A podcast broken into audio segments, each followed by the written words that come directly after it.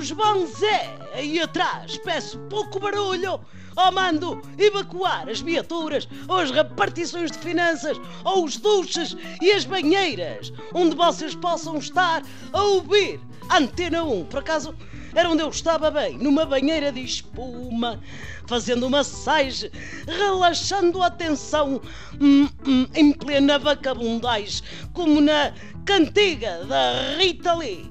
Mas tive de vir para aqui porque sou a vossa Fátima Campos Ferreira, é que é capaz de pôr ordem no prós e contras em que se transformou o Brexit nem aquele Ferro Rodrigues do Parlamento deles, aquele senhor que está sempre a gritar: Order! Order! Consegue, mesmo depois das aulas particulares que eu lhe dei.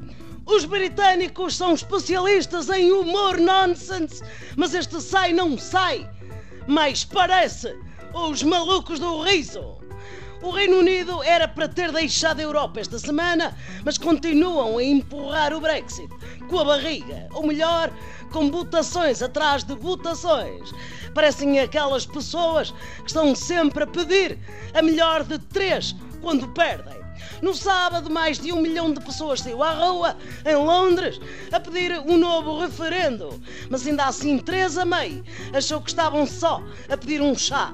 Agora já querem correr com a Primeira-Ministra. Proponho dois nomes para o cargo. Tino de Rãs ou um painel de informação dos combustíveis nas autoestradas, que o efeito é igual. Se aquilo é política, Teresa May e Boris Johnson são o Bucha e o Stica.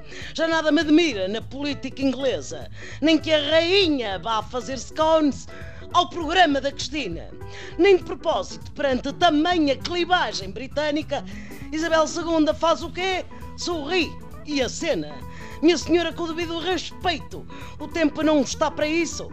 Tem de fazer como o nosso presidente Marcelo: enfiar-se num carro e chegar antes do INEM ao local da catástrofe.